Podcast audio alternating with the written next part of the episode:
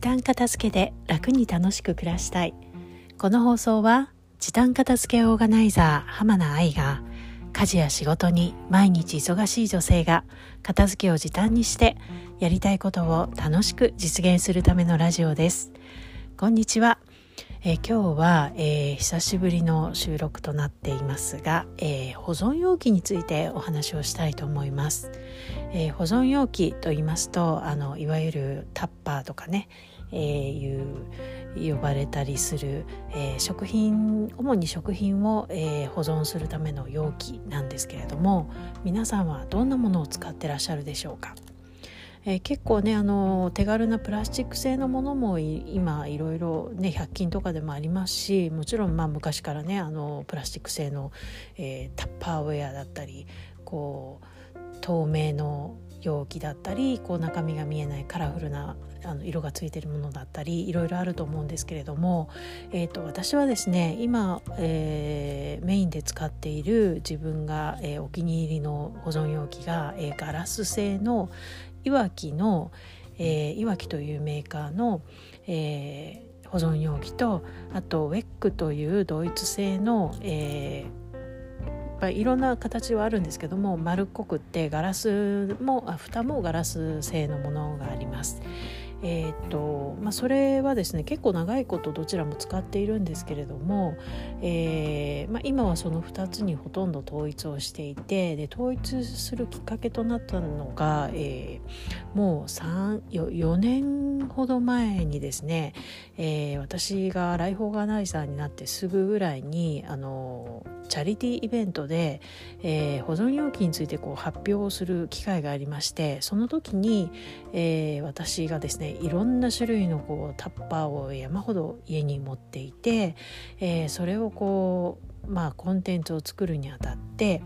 あの発表の内容ですね、えー、を考えていく時にあそうか私は何も考えずにたくさんタッパー、まあ、保存容器をね持っていたなということに気がついてそこから自分がどれだけどういうものを、えー、持っていたらいいのかなというのを見直してから、えー、ガラスの容器がメインになったという感じなんですね。で私、まあ、以前ねあの何も考えずにこう保存容器を家に置いてた時って割とまあその時その時にちょっと欲しいなと思ったりした時にスーパーで買ったりあとは実家からですねあの、まあ、東京に住んでいる時もですよ実家の愛媛からあの、まあ、実の実家だったり夫の実家だったり、えー、いろんなね食べ物をありがたいことにこう送ってもらったりしてでその時のタッパーなんかがねどんどんどんどん家に溜まっていくわけですよ。でね、使い捨ての容器ではないので、まあ、当然捨てずに持っていると、まあ、結構なスペースあの食器棚の上の方とかねあの占領してたわけですね。でそれを、まあ、当然捨てるわけもないし持っておくものというふうに思っていてで、ね、東京から実家に持って帰るのも結構かさばりますしそれだけのために送るというのも、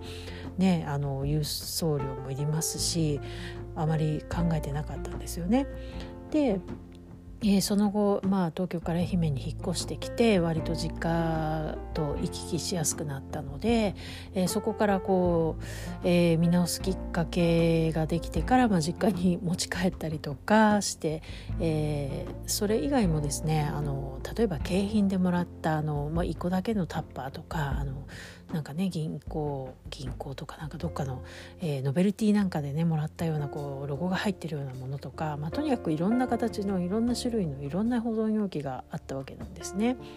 でどれもあればまあ使えるといえば使えるんですけどそんなにいっぱいいるのっていうのがまず一つとあといろんなこう形とか種類があるとやはりあの収納がねしづらいっていうのもあるんですよね。なのでその最初にお話ししたチャリティーイベントでまあ私はどんな保存容器を使っているかっていうことをお話しするのにこう